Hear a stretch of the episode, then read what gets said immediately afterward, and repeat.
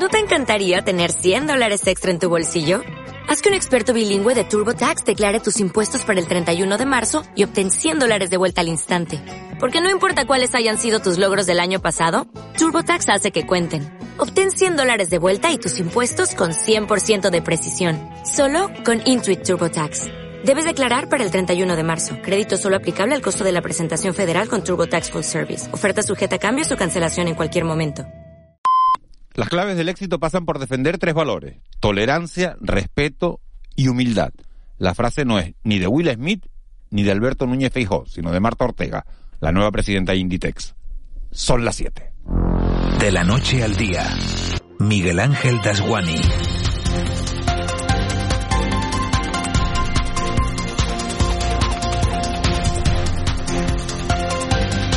¿Qué tal? Buenos días. Es verdad que ha sido el nuevo presidente del Partido Popular, Alberto Núñez Feijó, quien más portadas ha ocupado durante el fin de semana al ser elegido con el 98% de los votos como sustituto de Pablo Casado, pero la frase que he elegido para el primer titular de la semana es de Marta Ortega, la nueva presidenta de Inditex. Inditex es una de las empresas españolas más importantes de todos los tiempos, con ocho marcas de ropa y 7.422 tiendas abiertas en 96 países del mundo. Su facturación supera de largo los 20.000 millones de euros anuales y el beneficio neto declarado está en el entorno de los 2.500.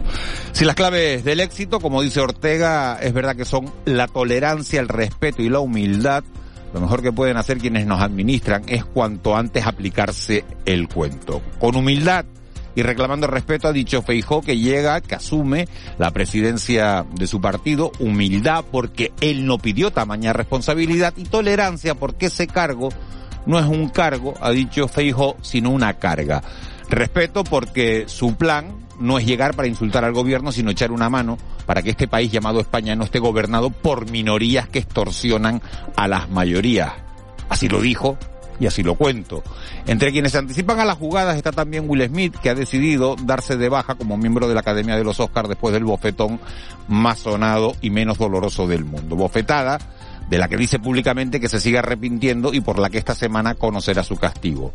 Manejando tiempos, en cualquier caso, los dos que se llevan la palma son Vladimir Putin, que ha masacrado Bucha mientras los dos países negocian, y el rey marroquí, que anuló la visita de Álvarez 24 horas del viaje, antes del viaje, para poder tener un encuentro privado con Sánchez en pleno Ramadán. El Ramadán, como saben, es el mes del ayuno por excelencia y solo se pueden ingerir alimentos entre la puesta de sol y el amanecer. Queda prohibido el alcohol. Este año al caer en primavera solo se puede comer entre las 9 y 20 de la noche y las cuatro y media de la mañana. Lo que dará la visita de sí no lo sabemos y mucho menos en esas condiciones. Lo que sí dicen las estadísticas del último mes es que la llegada de migrantes a Canarias ha caído a la mitad y eso lo venderá el rey como un caso de éxito, aunque él se pase por el forro los tres principios de los que hablábamos al inicio, tolerancia, respeto y humildad por eso titulé con Inditex y no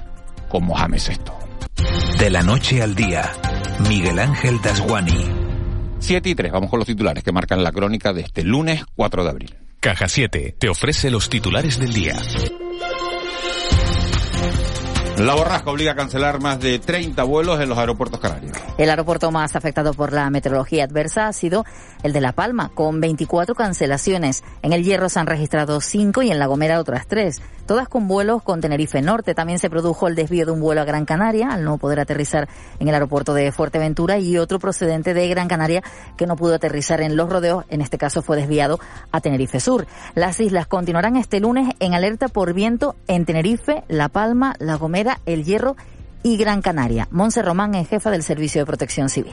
Hay que destacar eh, en cuanto a rachas máximas de viento, 85 kilómetros por hora en Izaña, 77 en Frontera, 72 en la Orotava o 67 en el aeropuerto de La Palma, así como cancelaciones puntuales y algún desvío en vuelos interinsulares. También destacar en la isla de La Palma algunos desprendimientos en Tijarafe y un pequeño derrumbe de un techo de un garaje en Breña Alta sin, sin heridos.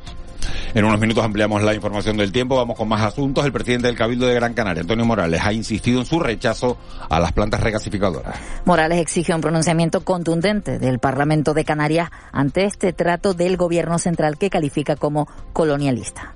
se ha demostrado absolutamente contraria al sentir de la mayoría de la sociedad gran canaria, de la mayoría de las organizaciones políticas de Canarias. Hemos durante muchos años defendido que una regasificadora, con sus gasoductos, con su necesaria incorporación al gas ciudad para hacerla rentable, no tiene cabida en Canarias. No lo decimos nosotros, lo dice también la Comisión Nacional del Mercado de Valores. Y en clave política hay que decir que Anselmo Pestana ha sido reelegido este fin de semana como líder de los socialistas palmeros. El actual delegado del gobierno en Canarias se impuso con 418 votos a favor frente a los 392 que recibió el alcalde de San Andrés y Sauce, Francisco Paz. Fue precisamente debido a la escasa diferencia entre los apoyos de uno y de otro, por lo que tuvieron que repetirse los sufragios tras un inédito empate, 387, recordemos, en la primera vuelta. El líder de los socialistas canarios, Ángel Víctor Torres, ha dado su enhorabuena a Pestana en sus redes sociales a la vez que ha dicho que dos excelentes gestores trabajarán de la mano dentro del PSOE de La Palma por el bienestar de su tierra. Y también en página política, pero fuera del archipiélago, Alberto Núñez Feijo analiza la nueva estrategia del Partido Popular con su comité de dirección. El nuevo presidente del PP, Alberto Núñez Feijo, reúne este lunes por primera vez a su comité de dirección para analizar la nueva estrategia del partido. Feijo mantendrá un encuentro este jueves con el presidente del gobierno, Pedro Sánchez, después de que el miércoles sea recibido una audiencia en el Palacio de la Zarzuela por el rey Felipe VI. Para el presidente del Partido Popular de Canarias, Manuel Domínguez, el que Feijo venga de gobernar una comunidad autónoma pone manifiesto que maneja muy bien la cercanía, algo que si traslada a su partido y a la sociedad puede hacer que recuperen el gobierno del país. Alberto sabe que el día a día, que el tú a tú, que el cuerpo a cuerpo son fundamentales para poder llevar a cabo políticas efectivas para nuestros ciudadanos. Y si eso lo traslada al interior del partido, nos va a hacer muy fuerte. Y si lo traslada luego al gobierno de España, va a hacer de esta nación una mejor nación. Y la página de sucesos nos deja un terrible nuevo caso de violencia vicaria. Un hombre mata con un cuchillo a su hijo de 10 años en Valencia. La madre había acudido al domicilio paterno a recoger al menor y al no abrirle la puerta avisaba los servicios de emergencia. Cuando una patrulla de la Guardia Civil se personó en la vivienda, confirmó que el hombre había matado al niño con un cuchillo. El padre que ha sido detenido tenía en vigor una orden de alejamiento de la madre. Y seguimos mirando al exterior. Un día más, Ucrania acusa a Rusia de una masacre en Bucha, mientras Rusia asegura que se trata de un montaje. La liberación de la ciudad de Bucha deja imágenes de cadáveres abandonados en las calles. Ucrania ha descrito los ataques como ejecuciones sumarias contra civiles y el, y el presidente Volodymyr Zelensky lo ha calificado de genocidio. Países como Alemania y Reino Unido piden que se investiguen como crímenes de guerra contra la población, mientras que Rusia niega los asesinatos masivos y lo tilda de provocación por parte de Ucrania. Si quieres estar al día de la realidad económica de nuestro archipiélago, entra en el blog caja7contunegocio.com y tendrás la mejor información con autores de las islas. Marketing, emprendedores, ventas y muchos más temas te esperan en caja7contunegocio.com. Caja 7, comprometidos con nuestra gente. 7 y 7 vamos ya con los deportes. Fuera del archipiélago, las noticias son que ganó el Barça al Sevilla, se coloca segundo en la tabla con golazo para enmarcar de Pedri. Si no lo han visto, de verdad, búsquenlo en internet porque fue un golazo. Victoria de Carlos Alcara también en su primer Master 1000. Ha ganado el Open de, de Miami, se coloca un décimo en la clasificación del ATP a nivel mundial. Y aquí los nuestros ganaron todo. Excelente triunfo del Rocasa en balonmano. Ganó el Granca. El Lenovo Tenerife aplastó al Real Madrid en un partidazo ayer en, en la cancha de, de, Santiago Martín. Importantísimo triunfo de la Unión Deportiva Las Palmas en la, en el campo de la Ponferradina que hace soñar a los amarillos todavía con poder disputar ese playoff de ascenso. Y lo único malo, bueno, ganó el Granadilla Gatesa también, que, que casi me olvido, y lo único malo, el empate del Tenerife en casa, aunque los blanquiazules, los de Rami siguen todavía en esa zona de playoff de ascenso, pero tienen que empezar a ganar para no perder ese colchón que llevaban y que les permitía estar cómodamente en la parte alta de la tabla. Moisés Rodríguez, muy buenos días.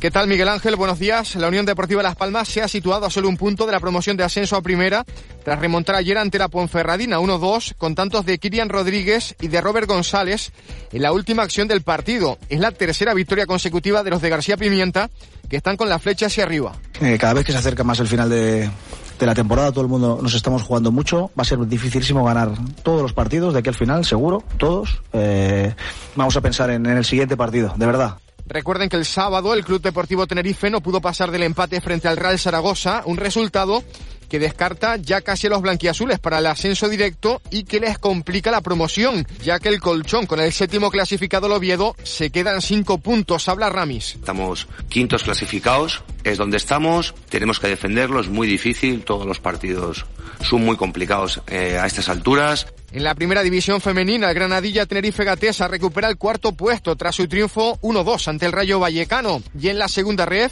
Las Palmas Atlético se impuso 2-1 al mensajero, mientras que en el otro derby canario, San Mateo y San Fernando empataron a 1. La Unión Deportiva Tamaraceite, por su parte, sumó un punto en su visita al Ceuta 2-2. Baloncesto doble triunfo de nuestros equipos ACB ante rivales de Euroliga. El Lenovo Tenerife se impuso en el Santiago Martín al Real Madrid 15 partidos después, 72-59 y se va hasta las 16 victorias. Mientras que el Granca asaltó por segunda temporada consecutiva el Bues Arena para acabar imponiéndose a Basconia 70-86. Es el decimocuarto triunfo de los de Fisac que igualan con los vitorianos y con el UCAM Murcia en la séptima plaza. Y cerramos Miguel Ángel con un par de apuntes de polideportivo. En balonmano el Rocasa Gran Canaria va a disputar la final de la Copa EHF tras superar al Galichanka de Ucrania 34-27 y en voleibol el Guagua se clasificó para las semifinales de la Superliga masculina tras remontar la eliminatoria ante el volei Teruel.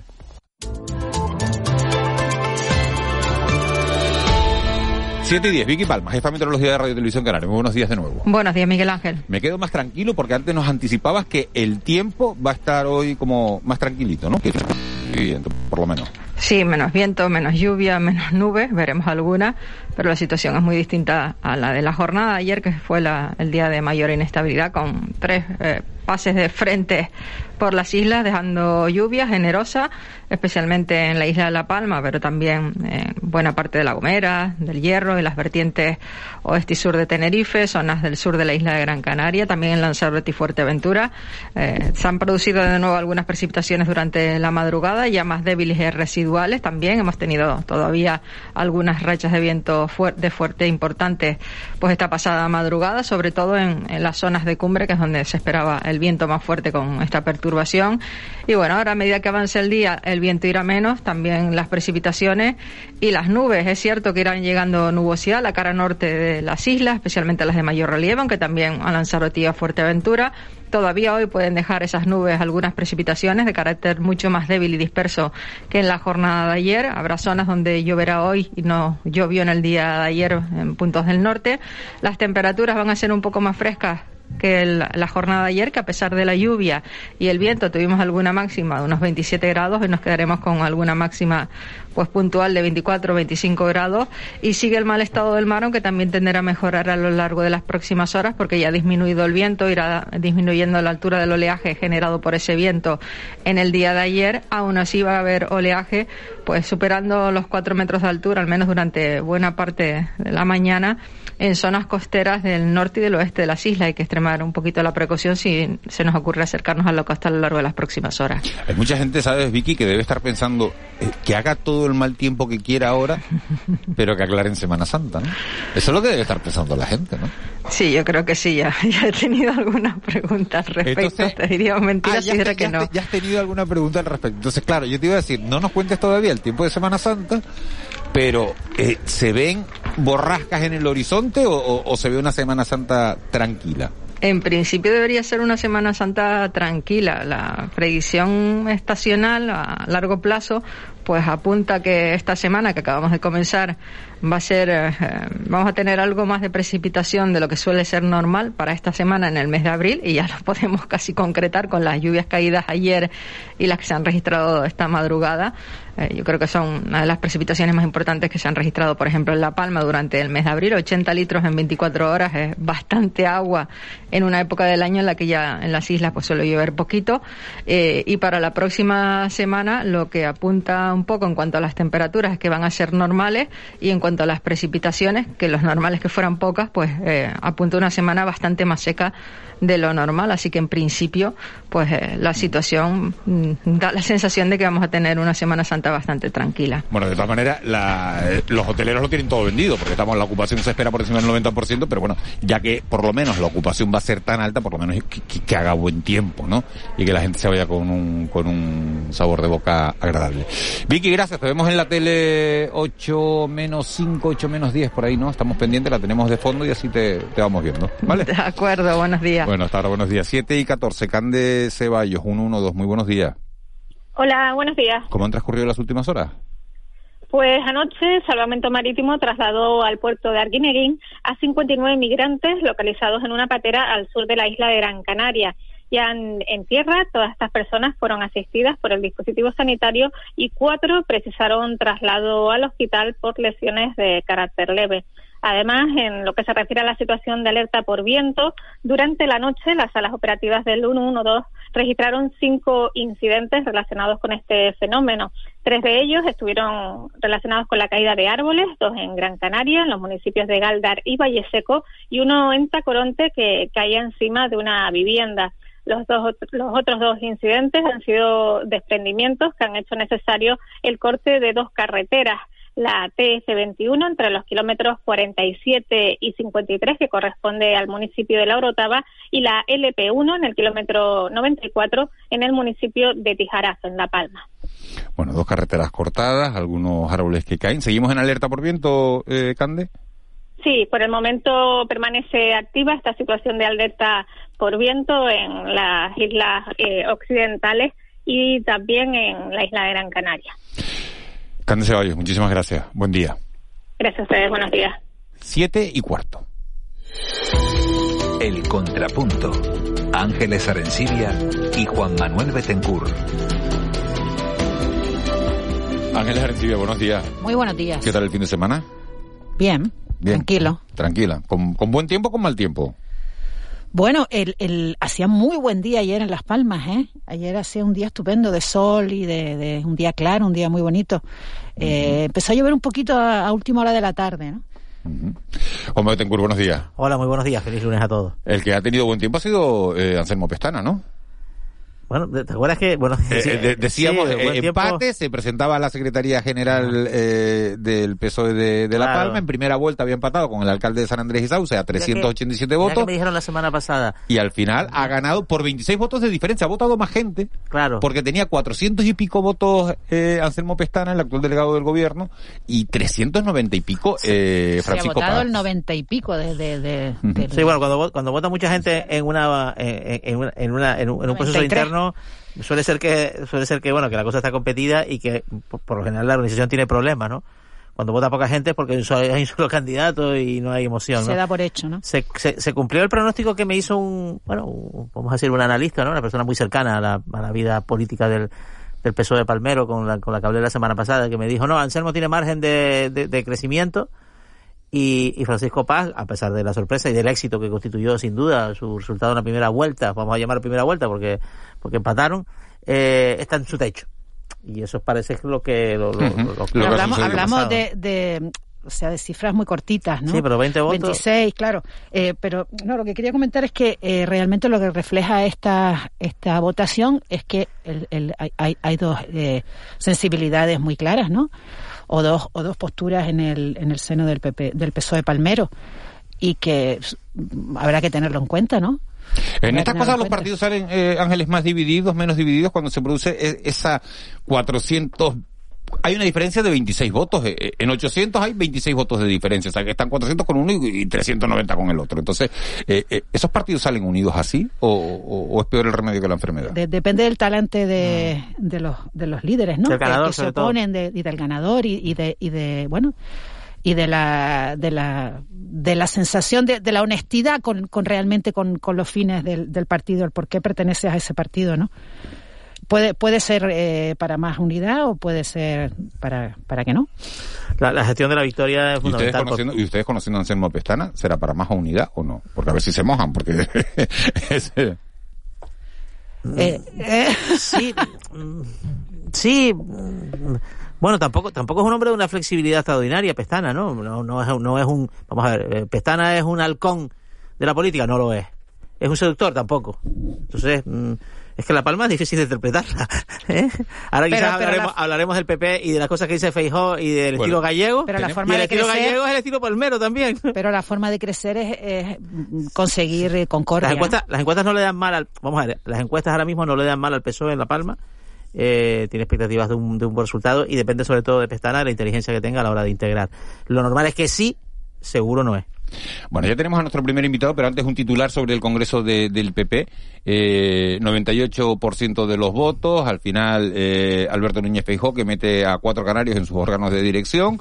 A, eh, Manolo Domínguez, que, entra a formar parte de la, del comité ejecutivo. El, presidente del PP de Canarias. También el secretario general, Hipólito, Hipólito Suárez. Y también entra en ese, en ese comité ejecutivo el alcalde de, Santiago de, del TID, eh, Emilio Navarro.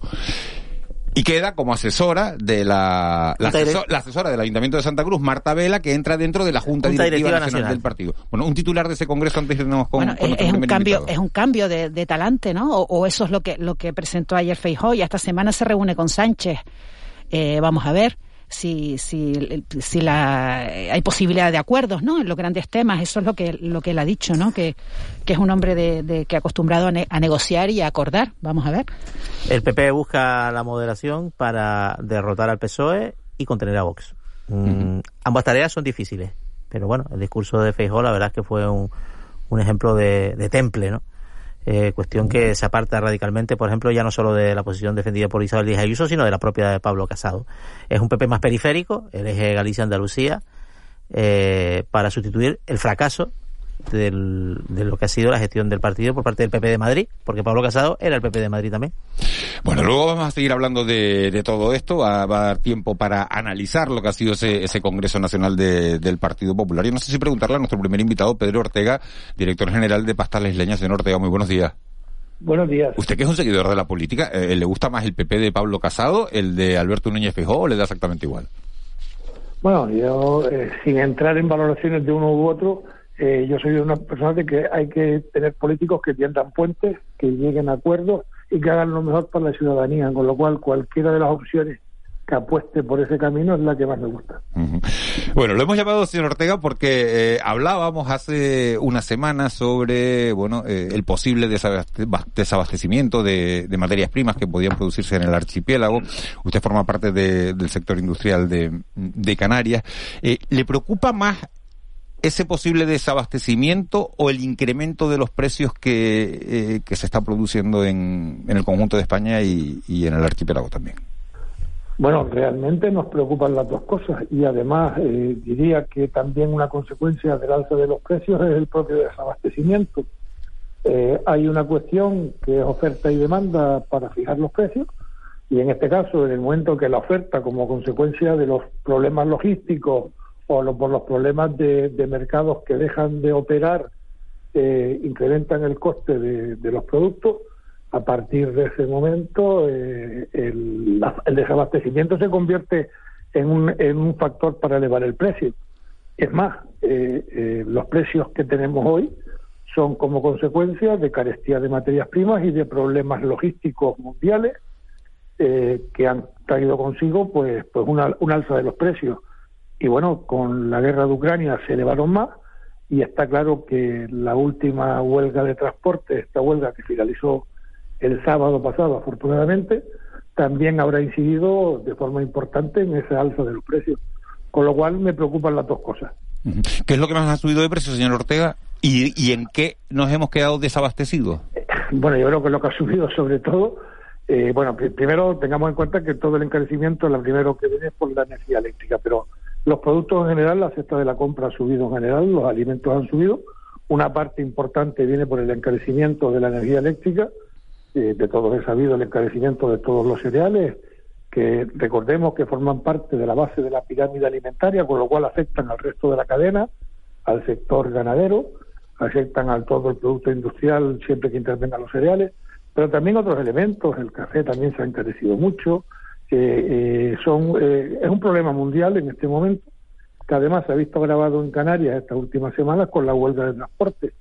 Tenemos que recordar que en Canarias el, factor logístico es muy importante y, eso se tiene en cuenta y por eso ha incidido menos en esta primera fase de la huelga porque había stock de seguridad por parte del sector de la distribución, por parte del sector industrial, por parte de todo el sector comercial y eso ha resistido. El problema de, Canarias siempre viene después. si, la, si, si, un problema de desabastecimiento es largo, el mayor problema es reponer, reponer luego los stocks de seguridad. Y en esa es la parte en la que estamos ahora. Y bueno, y esperemos que las administraciones de aduanas, sanitarias, ayuden a que todos los trámites sean rápidos para una vez finalizada finalizada la huelga, se repongan los stocks necesarios.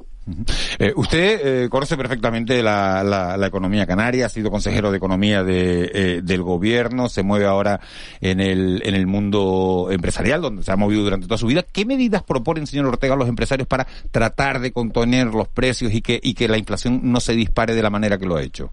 Bueno, yo creo que lo, que hemos lo que lo que hemos hecho todos todas las empresas y lo que estamos haciendo y seguiremos haciendo es intentar contenerlo. Todos, todos queremos vender, todos queremos, queremos que, pasar esta, esta época entendiendo que es coyuntural, lo que pasa es que es una coyuntura demasiado larga y es imposible sostenerla sin, sin, sin, sin, sin que haya un alza de precios.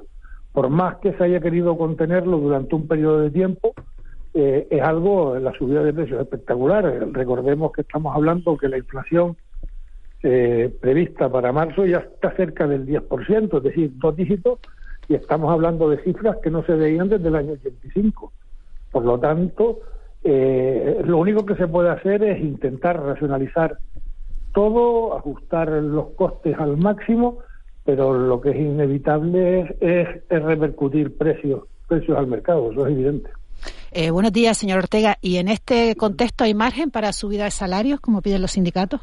Bueno, yo creo que eso forma parte del diálogo del diálogo social de los trabajadores y empresarios.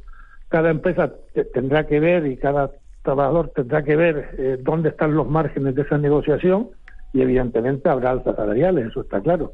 Lo que eh, el cuánto, yo digo que va a depender eh, de los propios márgenes y de la capacidad de sesión que tengan la parte empresarial y la capacidad de sesión que tengan los propios trabajadores.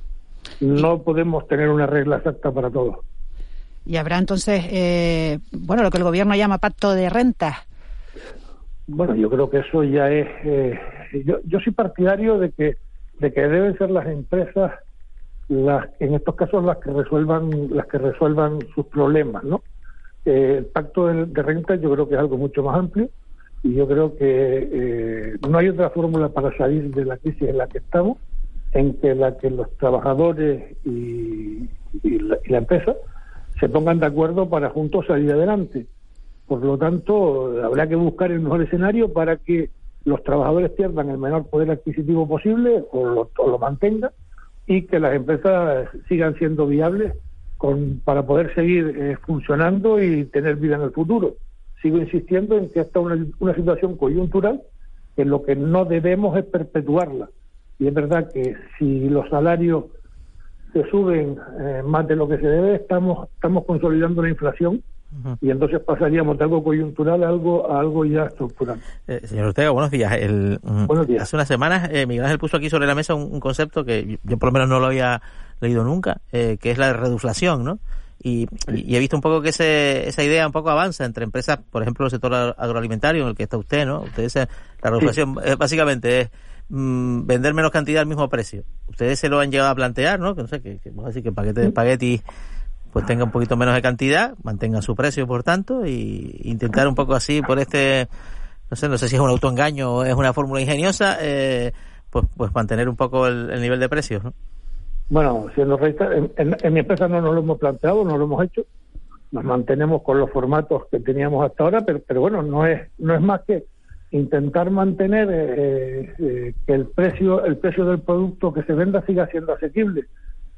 Si si la unidad de consumo más o menos corresponde a lo que se hace y sobran unos gramos y esos gramos permiten que el precio de la unidad la pueda pagar el consumidor pues pues no pasa nada. Lo que sí que tiene que estar claro es que eso tiene que estar bien reflejado en la en, la, en, el envase. Tiene que reflejar el peso o las unidades que contenga. Eso no no me cabe la menor duda pero si me preguntan por mi caso concreto, no nos lo hemos planteado. eh, esta crisis de abastecimiento que, ha vivido el país, que, en Canarias la verdad que se notó menos, ¿no? Porque por el stock acumulado, ¿usted ya la da por superada? ¿Usted cree que, bueno, que, que la, recuperación del transporte a las islas se, se va a dar o se está dando ya o se está manifestando? Bueno, yo decía antes que lo peor para nosotros quizás venga ahora. Y por eso ahora debemos estar juntas las administraciones y las empresas, y la, tanto las empresas eh, que funcionamos en Canarias como las de transporte.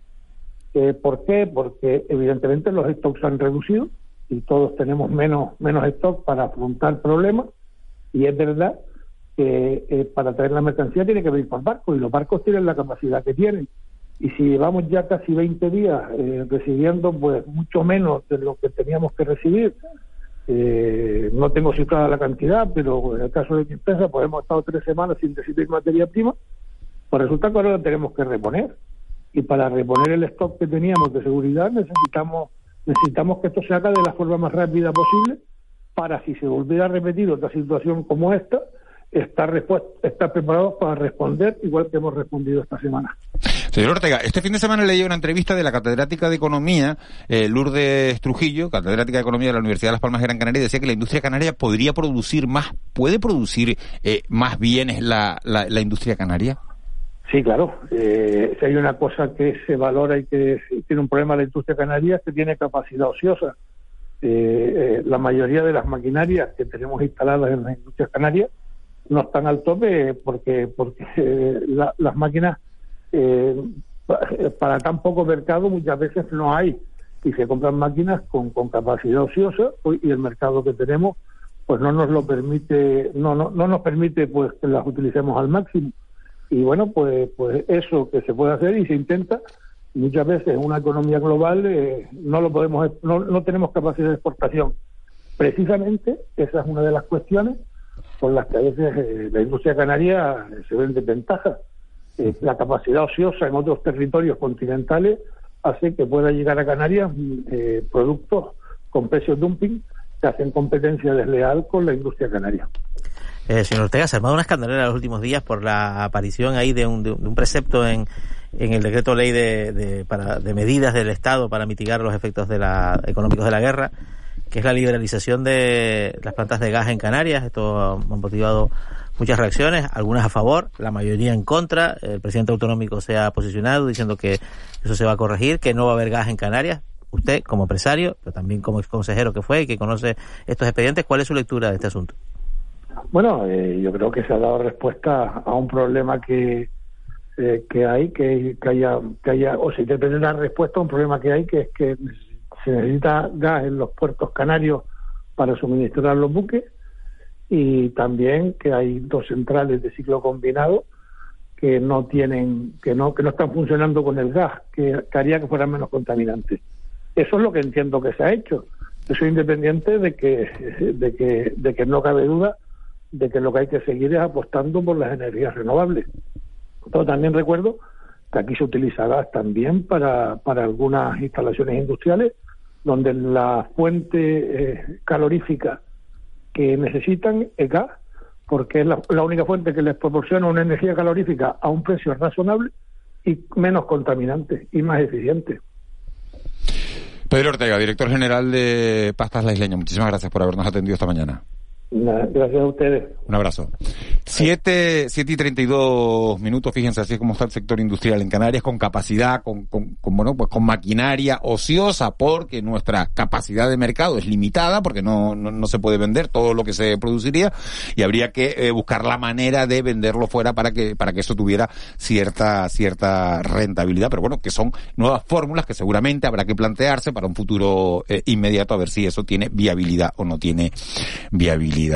Toda esta situación, todo este incremento de precios está provocando, eh, fíjense, lo hablamos el otro día con el presidente de la Comisión Económica de la FECAN, de la Federación Canaria de Municipios, con Oscar Hernández, alcalde de Agüime, que se haya disparado las peticiones a los servicios sociales de los ayuntamientos. Hace poco conocíamos el informe FOESA, encargado por Caritas, que hablaba de un aumento de la exclusión social en Canarias por culpa de la pandemia y ahora eso se ve agravado por el incremento de los precios, un IPC, como saben ustedes, del 9,8% y que ha triplicado como digo, esas peticiones de ayuda a los, a los ayuntamientos. Tenemos comunicación con Juan Roñoni, que es el director de Caritas Diocesana en Tenerife. Señor Roñoni, muy buenos días.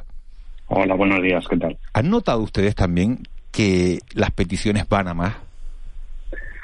Pues evidentemente se, se va notando, no de una manera todavía eh, llamativa, pero sí que se va notando porque además hay que tener en cuenta que en todas las situaciones y en todas las, las crisis, cuando, cuando se producen, a, las personas las que más las que más eh, carga con ellas son las que están ya las que ya están en las peores consecuencias ¿no?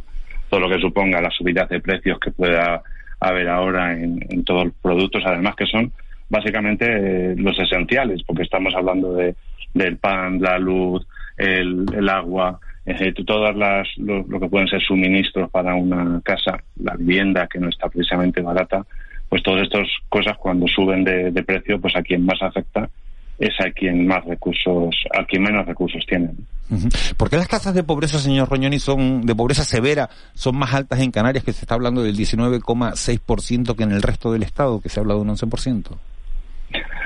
Pues porque tenemos una situación de, pobreza estructural que viene desde, desde hace ya muchos años. No es el primer informe eh, FOESA ni, de otras entidades en los que se viene hablando de, cuál es la situación de, exclusión en Canarias y yo creo que es que no se ha, no se ha terminado de, atacar o de afrontar esta problemática estructural, ¿no? Tengo que hay un sector femenino, femenino que está muy, muy machacado, hay unas condiciones laborales en, muchos sectores que hacen que, llegar a fin de mes no sea, no sea fácil y todas estas situaciones pues hacen que las situaciones de exclusión pues se, se vayan consolidando, se vayan heredando en las familias y tengamos un, horizonte pues que hay que darle de alguna manera, eh, afrontarlo de alguna manera porque sigue sin cambiar.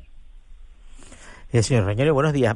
La distribución, La distribución de, alimentos para familias o personas necesitadas en las islas pues tiene un abanico un poco de, de opciones, a veces a instancia de entidades oficiales, a veces de, tercer sector o de ONGs como, como bueno, puede ser Cáritas, también de movimientos, movimientos vecinales, asociaciones de vecinos, colectivos un poco así espontáneos, ¿no?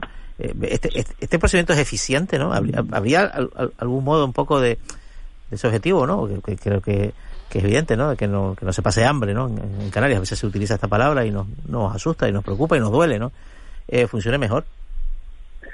Eh, cubrir, cubrir la necesidad, cubrir, la primera solución es, luchar por porque, porque la gente tenga unas condiciones laborales diferentes, ¿no? Y que podamos tener que, que las personas salgan de situación y tengan unos ingresos. Cuando esto no es posible, cuando las familias se dan situaciones de, precariedad y hay necesidades, pues está el, el atender esa emergencia y muchas veces se hace y se ha venido haciendo a través de la entrega de alimentos, de ropa, pero en Caritas ahora mismo nosotros estamos intentando eh, aportar, como también creo que lo vienen haciendo ya también en el mismo sentido, pues a otras administraciones, otras entidades, no hacer el acto de, físico de, la entrega de la entrega material, tender un poco más a que las ayudas que podamos dar, que evidentemente van a ser para lo mismo y, están ahí, sean eh, económicas, sean pues en forma de tarjetas prepago o tarjetas bancarias, que permitan a la, a la persona o a la familia pues tener también la, dignidad de poder poder elegir sus alimentos, poder elegir lo que come y no lo que nosotros le, podamos preparar con toda la buena intención, pero que le podamos preparar en una en una bolsita, ¿no? Y que la persona pues pueda, ya que tiene su situación de exclusión eh, en su familia, pues que por lo menos en aquellas ayudas que pueda recibir, pues lo pueda lo pueda cambiar o ir a un, a un supermercado sin hacer eh, manifestación de, su situación de exclusión. Eh, buenos días, señor Roñoni. El, plan de medidas del gobierno central contra para eh, afrontar las consecuencias de la guerra en Ucrania incluye, al menos dos cuestiones directamente dirigidas a, los sectores más vulnerables, que es la subida del 15% del ingreso mínimo vital y el aumento de los perceptores del bono social eléctrico. ¿Es suficiente con estas dos cuestiones? ¿Qué más habría que hacer?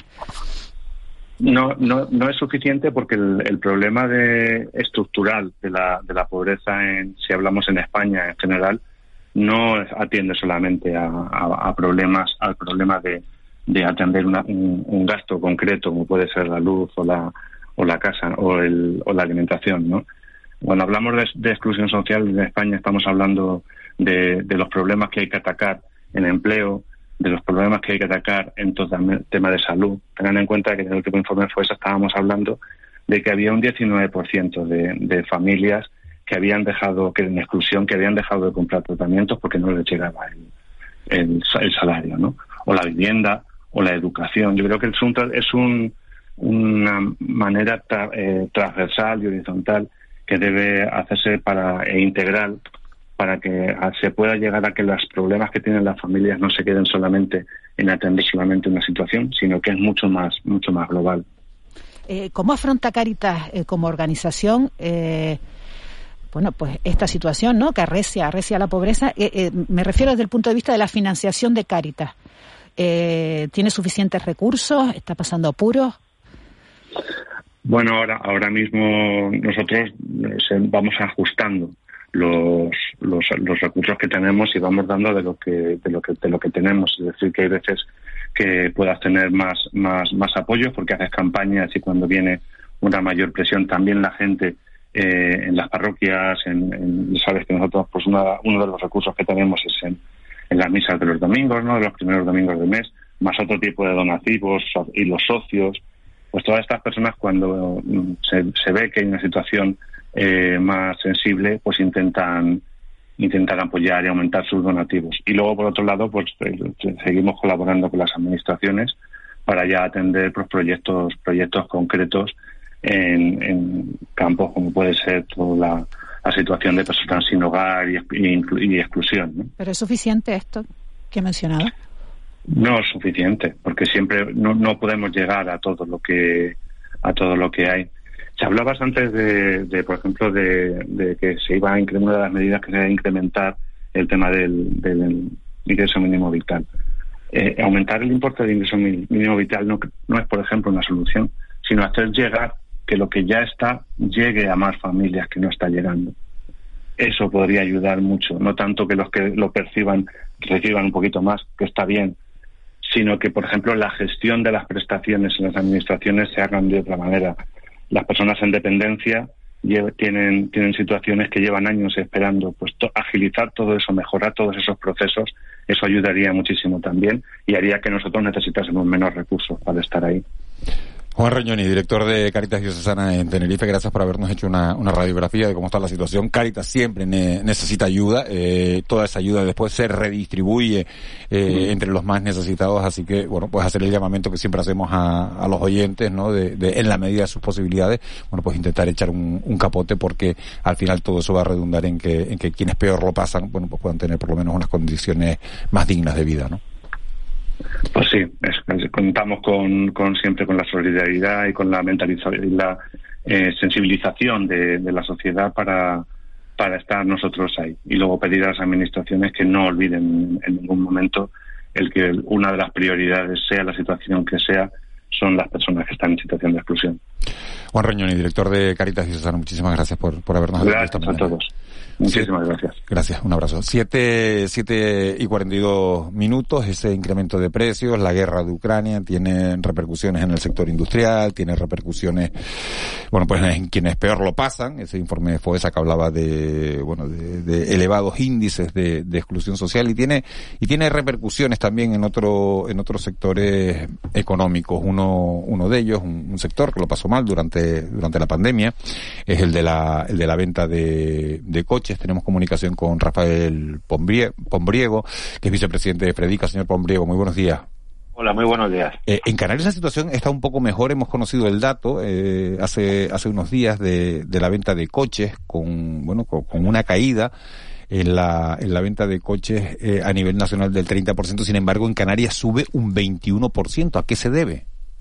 Pues yo creo que aquí se debe fundamentalmente al sector turístico. Yo creo que el sector del rentacar está acaparando una parte importante de las ventas con un crecimiento importante, lo que demuestra que en nuestra economía mm, existe la incertidumbre que existe en, el conjunto del Estado, pero la parte del sector turístico eh, pues sigue, por lo menos en lo que vamos de, de, año, viendo que está eh, tirando con bastante fuerza. ¿no? Hay una demanda importante de, de vehículos de alquiler y eso está haciendo que nuestra, nuestro mercado, que no existe en el resto de España, porque hay un mercado alquiler, evidentemente, pero no tiene la importancia que tiene en las islas, ¿no? Y yo creo que ese es el factor que está explicando por qué en Canarias los datos son algo mejores que en el resto del Estado. De todas maneras, si comparamos las cifras con el año 2019, que es el último año que podíamos considerar normal, todavía estamos por debajo de esa cifra, ¿no? Es decir, que todavía estamos en un mercado en recuperación. Pero bueno, eh, tenemos la esperanza de que las cosas de aquí a final de año mejoren. Hemos visto que la, pasamos primero la crisis de los microchips, que supuso un desabastecimiento de productos durante el segundo semestre del año pasado y todavía aún estamos sufriendo, eh, por lo que pasa que va por marcas, ¿no? Pero aún se está sufriendo esto y ahora nos encontramos con la crisis de, Ucrania, que a diferencia del resto del Estado también hay que matizar que aquí, eh, aunque el stock es pequeño, pues teníamos un stock, mayor que la mayor parte de los concesionarios que se sirven prácticamente de un día para otro, ¿no? Y la, huelga de transporte yo creo que las ha perjudicado más eh, a, los compañeros de la península que los de aquí, ¿no? Tal vez nosotros lo, suframos el mes que viene, ¿eh? porque da un, poquito de retraso y tenemos un stock algo mayores por las circunstancias que todos conocemos de insularidad, ¿no? Pero tenemos la esperanza de que, de que aquí a final de año esto pues mejore un poquito y se normalice todo, sobre todo la, eh, la llegada de productos, que es fundamental, y, se pueda atender la demanda que también existe, eh, por lo menos hemos visto que en el sector de retacar existe, y, esto eh, mejore, ¿no? aunque sea lentamente. Claro, eh, hablaba usted de que, los, de que las cifras son peores que en 2019, el incremento con respecto a 2020 en este primer trimestre ha sido de, a 2021 ha sido del 51% con 9.189 unidades, es lo que, los datos que teníamos el otro día. Y habla usted de que la recuperación se puede deber a, la recuperación del sector turístico. Sin embargo, el otro día hablábamos con el consejero de turismo del Cabildo Insular de La Palma y nos decía, el gran problema que vamos a tener es que faltan coches de alquiler. Y mi pregunta es, ¿por qué siguen faltando coches de alquiler cuando, cuando faltaron el, verano pasado? Si es un problema por esos chips, por ese, por ese problema de chip, o, porque no hay coches en el mercado, señor Bombriego, o, o sí los hay y, y las compañías van poco a poco. Pues eso, eh, hay coches, pero están llegando a cuenta gotas, ¿no? Y gran parte del mercado turismo lo está acaparando el mercado del rentacar, porque es verdad que hay gente que está en lista de espera en la venta de coches de particular, pero las cifras no son las que son deberían ser normales. Tenemos una, una demanda por, los particulares y por las empresas bastante baja. Hay un dato que, es muy, muy relevante. El mercado del automóvil es un reflejo, puede ser un reflejo muy claro de cómo está la situación. ¿no? He dicho que el turismo está mejorando, lo notamos por las ventas que se hacen al sector rentacarista, pero luego si observamos el mercado de comerciales baja un 40%. Es decir, que lo que es la economía al margen del turismo, estamos viendo que existe verdadera, eh, una verdadera situación de incertidumbre. ¿no? Las empresas no están decidiéndose a, a, renovar sus, eh, sus activos, entre, entre ellos, lógicamente, el automóvil, me refiero, o los vehículos comerciales, y esto es un reflejo muy claro de cómo está la situación. ¿no?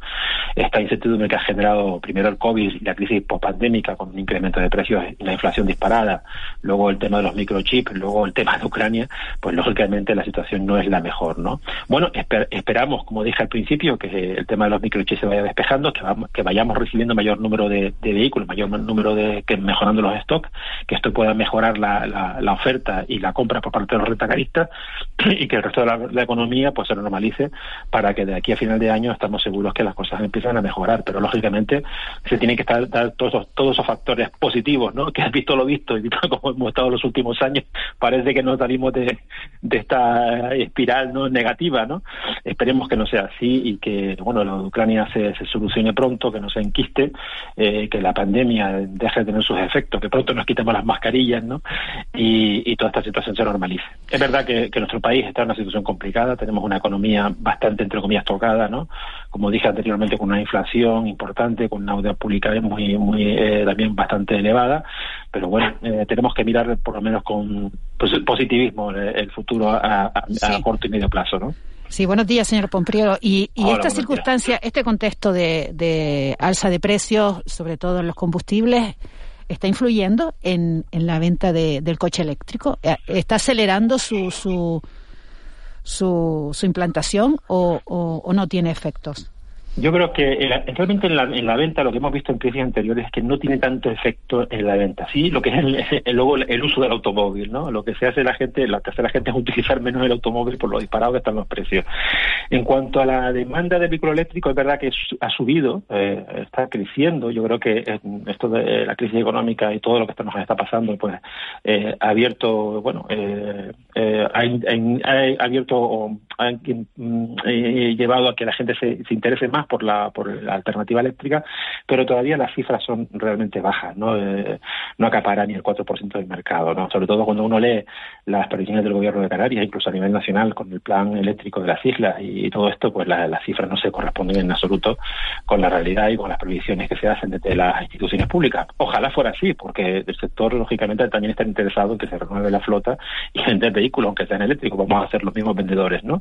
Pero eh, ahora mismo eh, es verdad que existe mayor interés, como dije antes, pero no se está viendo reflejado en una, compra masiva. Sí es verdad que luego el coche, coches alternativos como el híbrido sí que están eh, acaparando una importante cuota de mercado, pero lo que es el eléctrico puro todavía no tiene... ¿Y por qué? Pues varios factores. por una parte el precio, la oferta que todavía no es tan grande como la de que ofrecen ahora los vehículos térmicos, eh, el precio y sobre todo el punto flaco y que el sector siempre reivindica es la necesidad de infraestructura. No tenemos infraestructura suficiente para que se produzca una desviación de demanda importante hacia ese, tipo de vehículos. Ese es el gran problema. Tiene que haber una simbiosis, una unión entre, entre la oferta de, vehículos y las posibilidades de recarga. Cuando esto sea así, yo creo que se va a disparar enormemente el mercado del vehículo eléctrico porque es una verdadera alternativa y una alternativa ya fiable que ofrecen unos productos de calidad y una, y una durabilidad de la batería eh, bastante destacada. Pero ahora mismo tenemos el problema de que no tenemos la infraestructura, no estamos dotados de la infraestructura necesaria para que eh, se generalice el uso del vehículo eléctrico. Eh, señor Pombriego, buenos días. Mm, ¿Otras fórmulas de uso del parque móvil, como el, ahora quizás pues la opción de, no tener coche, sino de disponer de un coche, ¿no? Acceso a través de apps, de que puedas pues, coger un coche pues por un día, por unas horas, por un número de kilómetros concretos. Estas fórmulas, digamos, Mm, flexibles. sí, sí, bueno, los concesionarios de coches, ¿cómo lo ven? Bueno, eh, desde luego se está Llegará a Canarias, ¿no? Para empezar, ¿no? Eh, sí, llegará, todo llegará. Es verdad que en ciudades como Madrid, Barcelona, en las grandes ciudades europeas ya es una, ya es una alternativa eh, eh, popular, ¿no? Eh, en Canarias todavía no, no es así, pero estamos convencidos de que tarde o temprano eh, una parte de una cuota importante del mercado podrá optar por el coche compartido, ¿no? Bueno, será, eh, la verdad es que el sector está pasando en un momento, aparte aparte de la crisis económica, estamos pasando un momento bastante disruptivo, ¿no? Con toda esta nueva vorágine de sistemas de transporte, de modo de transporte, y, se plantea el sector qué papel jugará el automóvil en, un futuro a, corto plazo, ¿no? Y bueno, una de las, de las cuestiones que hay que tratar es la, lo que se llama la movilidad como servicio, la famosa más, ¿no? Que será una alternativa en los próximos años cada vez más importante. ¿no? El, concepto de propiedad cambia y, lo que comentaba se va a un uso pues, a un uso como del automóvil como servicio. Eh, pero yo creo que al final yo creo que habrá todas las variables. no Habrá una parte de la población que escoja seguir teniendo su coche en propiedad y otra, eh, sobre todo la más joven, que es la que va tirando ¿no? de, todas las nuevas iniciativas que empezará a, utilizar más el coche como, como un servicio. Lo que está claro que demanda hay y, y fíjese, nos escriben los oyentes, señor Bombriego, dicen, el coche eléctrico acabo de pedir uno, me dan cinco o seis meses de espera como mínimo. Sí, eh, no en todas las marcas es, igual, porque esto va por barrios, ¿no? Pero es verdad, como dije antes, eh, cuando empezábamos la conversación, que uno de los problemas que teníamos es los stocks. Ahora mismo una, una parte importante la está acaparando el sector del alquiler, eh, son los que están, eh, afortunadamente, porque en Canarias, cuando dije anteriormente que la crisis era general y que el sector turístico estaba tirando, pues yo creo que eso ha sido para el sector del automóvil por lo menos un pulmón durante muchos años, por, años de crisis, ¿no? Porque cuando se la, la economía interna, para entenderlo de alguna forma, ¿no? Era el sector turístico, que es casi un sector exportador, ¿no? El que tiraba y permitía que el sector respirara, ¿no? Eh, no hemos visto un problema el año pasado porque el año pasado tuvimos un problema económico, pero al mismo tiempo turístico con con el cierre y fue una cosa atípica, ¿no? Pero siempre cuando una cosa fallaba tiraba la otra. Eh, ahora mismo el turismo está tirando. El, turismo está tirando, evidentemente, porque lo reflejan los datos. Eh, todavía la demanda, de, comentabas el tema de La Palma, o no, no, sé si era La Palma o Gomera lo que me comentabas, pero eh, todavía faltan vehículos para, para tener una, una oferta eh, acorde con, lo, con, la, con la capacidad que tiene la isla. Pero vamos a ver si en los próximos meses esto se soluciona y ya empiezan a normalizarse los envíos y bueno, y, a, ver si dentro de esos envíos una parte importante son coches eléctricos, por supuesto. Lo importante es que, que haya que haya demanda. Rafael Pombriego, eh, vicepresidente de Feridica, muchísimas gracias por habernos atendido esta mañana. Gracias a ustedes, un fuerte abrazo. Un, abrazo grande. Eh, 753, David Pérez, consejero de Turismo del Cabildo de Tenerife, muy buenos días. ¿Qué tal? Muy buenos días. Estamos hablando del turismo, el turismo se reactiva. Eh, hablábamos el otro día con el consejero de turismo de la isla de La Palma, la previsión es muy buena con vistas a la, a la Semana Santa. ¿Cómo es en Tenerife esa previsión? Pues igual, los datos son muy, muy optimistas, no solamente para Semana Santa, sino que el ritmo de las reservas pues va a, una buena marcha. Semana Santa, hoy saldrá la encuesta de, de Asotel, sabremos en porcentaje más o menos cuál es la previsión, pero desde luego con las ventas paradas en muchos hoteles y otros ya prácticamente llenos, seguro una, una, una muy buena Semana Santa. El, el otro día estábamos hablando de la conectividad en todas las islas y aumentaba prácticamente en todas menos en Tenerife. ¿Por qué?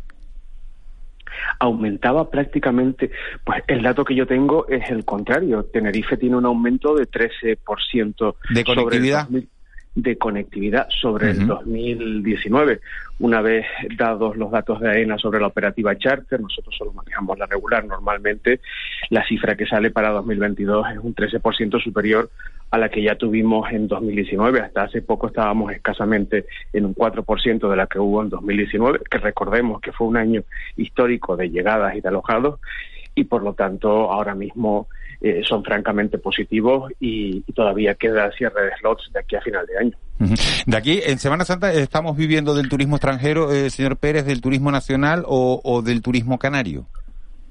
Bueno, pues ahora mismo para Semana Santa siempre hay un componente local y nacional también importante. El mercado nacional, sobre todo en la temporada de verano, ahora mismo estamos asistiendo a una recuperación enorme del, mercado británico, de nuestro primer mercado, aunque hay otros que siguen ahí, que serán y son importantes eh, y que preveemos que puedan crecer a lo largo de este año, como por ejemplo el, mercado francés, un poquito más rezagado el mercado alemán y desde luego también mucho optimismo con, con el mercado italiano.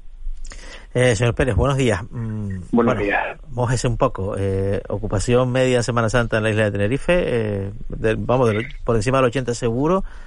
Pues, ¿Cuánto? Y, y, y, luego precios, ¿no? Respecto a, vamos a decir 2019, porque es un poco el año de referencia, ¿no? Eh, ¿A qué precios se están vendiendo las reservas? Bueno, en cuanto al porcentaje, esperamos a hoy que lo diga la propia Sotel, porque al final son ellos los que tienen esos datos frescos y de, y de última hora. Por lo sabe, seguro. Por ciento seguro. No, hombre, yo calculo que habrá una ocupación del 85-90%, pero con toda la prudencia vamos a esperar esa encuesta interna que hace, que hace Sotel. En cuanto a la dinámica de precios, evidentemente no son los del año 2021, pero todavía no estamos en tarifas del 2019, por lo tanto hay un crecimiento contenido y moderado.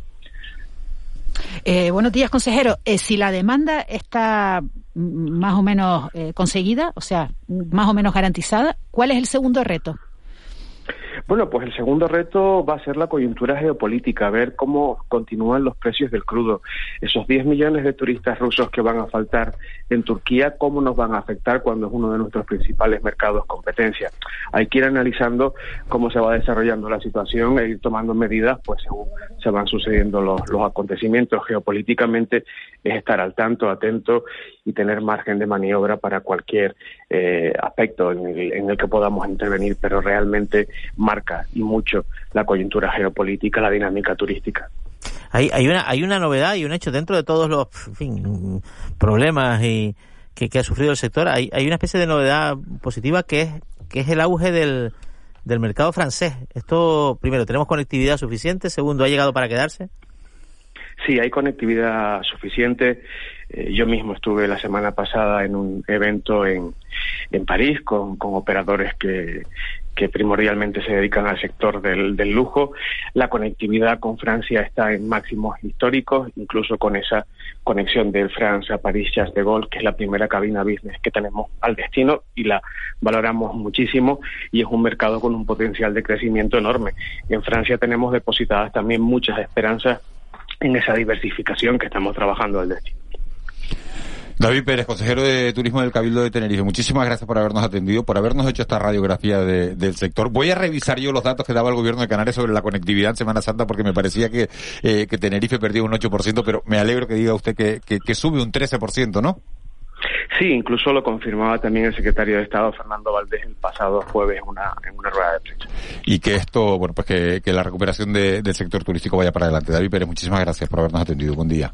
Gracias, buenos días. 7, y 58. Antes de ir al boletín de, de, las 8 de la mañana, tenemos que avisarles de un accidente que se ha producido en la avenida marítima de Las Palmas de Gran Canaria, en los túneles cercanos al Parque Santa Catalina, y que está provocando enormes retenciones. Así que eh, máxima precaución si circulan por la avenida marítima de Las Palmas de Gran Canaria. Estamos recabando información para poderles ofrecer los datos.